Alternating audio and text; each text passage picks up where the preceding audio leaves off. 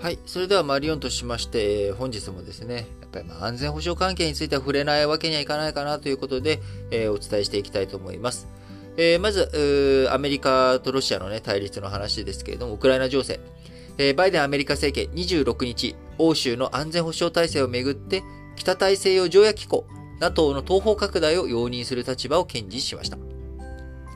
えー、ロシアは NATO の東方拡大の停止強く求めており、えー、ロシアのラブロフ外務大臣、えー、こちら強く反発したということになります。アメリカ政権と NATO26 日にロシアが2021年12月に提案した欧州の安全保障構想についてそれぞれ書面回答しました。えー、ブリンケンアメリカ国務長官、同日の記者会見の中で NATO のドアは開かれていると。えー、NATO のドアをね、閉じるようなことはしないよと。その後、そこの NATO に加盟したいかどうかっていうのは、それぞれの国の判断であるという、まあ今までのね、アメリカが言い続けてきた、NATO がね、言ってきたことについて、改めて明言したという形になります。これまで、東ヨーロッパからの NATO 軍の撤収や核兵器を自国の外に配備しないとするロシアの昇級、拒んでおり、書面回答でも受け入れなかったと見られています。これを受けて、ロシア外務省27日に公表したラブロフ外相の発言によりますと、ラブロフ外相、アメリカの書面回答について、主要な目的で肯定的反応はないと。ロシアにとってね、ポジティブな動きはないと述べ、NATO の東方拡大停止の拒否に不満を示しました。真剣な対話を求める、始めるね、希望を見出せるのは副次的な問題だけだとも語り、えー、なかなか主要の問題についてね、えー、いい方向に進んでいないというような、まあ、こういった情勢、えー、状況になっております。えー、アメリカとヨーロッパ、ロシアがウクライナ国境に10万人規模の部隊を展開中と見ております。まあ、これはもうね、毎日毎日言い続けていることですが、えー、自国の安全保障が著しく損なわれるとして、ロシアがウクライナに侵攻するシナリオを米国は警戒しております。えー、こういったね、状況の中、あプーチン氏、去年2021年12月にアメリカ、ヨーロッパが明らかに攻撃的な路線を続けた場合、我々は適切な軍事技術的対抗策を取ると。非友好的な措置には厳しく対応すると述べています。一方、ブリンケン氏、アメリカの、国務長官、アメリカの外務大臣にあたるブリンケンさんは、26日、中国のワン・イー国務委員兼外務大臣と電話で協議しました。ロシアによるウクライナ侵攻、こちらに対して中国反対するよう求めたと見られておりますが、えー、ワン・イーさん、え、ロシアの安全保障上の合理的な懸念を重視し解決すべきだとロシア支持を打ち出しております。え、また、えー、中国の立場としてですね、NATO の東方拡大について、中国は、いや、NATO もうね、東側にね、こう、伸ばしていく、拡大させていくっていうのは、停止をすべきなんじゃないのという指示を出しており、えー、指示というのはサポートっていう意味ですね。えー、それを指示しますという話ですけれども、えー、ブリンケンさんとワインさん電話協議の中でですね、えー、ブリンケン、えー、外務大臣にあたる国務長官、えー、ロシアがウクライナを再侵攻した場合に世界にもたらす安全保障と経済のリスク、こちらを強調し、緊張緩和と外交が責任ある道だと伝えたということです。えー、また、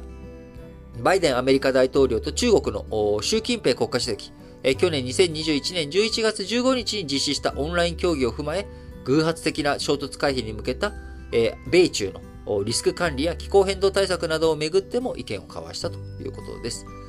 え中国外務省の発表によりますと、1E さんの方はですね、欧州安全保障のメカニズムを形成すべきで、ロシアの合理的な安全保障上の懸念を重視し解決すべきだと、まあ、先ほど述べたことの繰り返しになって恐縮ですけれども、えー、強調したということです。えー、なので、えー、中国、ロシアが去年ね、提案した NATO の東方拡大の停止、こちらを柱とする合意案、これを中国としては支持する考えをブリンケン国務長官に伝えたということで、えー、中国としてはですね、ロシア側に立つぞという姿勢、えー、見せております。えー、また、昨日ね、北朝鮮がまたね、今月ミサイル6回目、えー、のね、発射ということになり、次々とミサイルをぶっ放しているという状況になっております。えー、実戦配備に向けた実験が進んでいるのかなというふうにも思われますし、まあ、あのー、この後 ICBM の発射、えー、核実験、え、こちらをね、今後どのタイミングでやるのかやらないのか、あこのあたりが注目ポイントになってくるのかなというふうに思います。えー、やっぱりね、そこを、今、ミサイルの発射だけだと、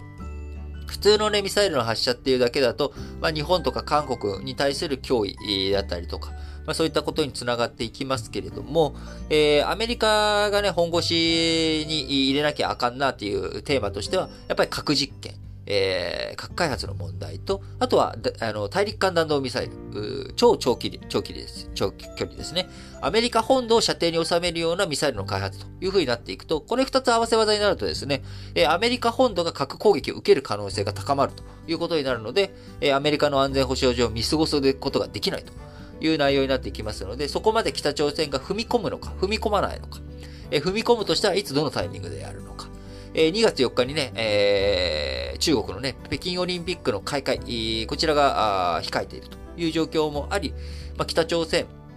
まあ、来月はちょっと抑えるのか。えー、ところがね、北朝鮮別にオリンピック参加しませんっていうことに今なっちゃってるので、えー、まあ、中国のメンツを無視した行動に出るのか、どうなるのか。まあ、このあたりもね、やっぱ注目ポイントになってきますんで、えー、2月、えー、ウクライナ情勢もそうですし、北朝鮮の核開発とかね、えー大陸間弾道ミサイルの実験とか、こういったところについても動きがあるのかどうなのかというところも注目ポイントになっていくのかなということで、まあ、1月最後の金曜日、本日迎えておりますけれども、この後、土日月とまだ1月残っておりますが、えー、2月に向けてですね、えー、政治に、スポーツに、文化に、まあ、いろんなものが動き出していく。えー、2022年、えー、かなりね、やはり、こう、なんというかですね、あのー、まあ、新型コロナについてはオミクロン型がもういい、ね、感染を広げているという状況の中、あなかなか2022年、えー、結構緊迫した1年になるんじゃないのかなっていう予感をね、伴わせられる、えー、そんな1月の4週間がとりあえず過ぎていくっていう感じですかね。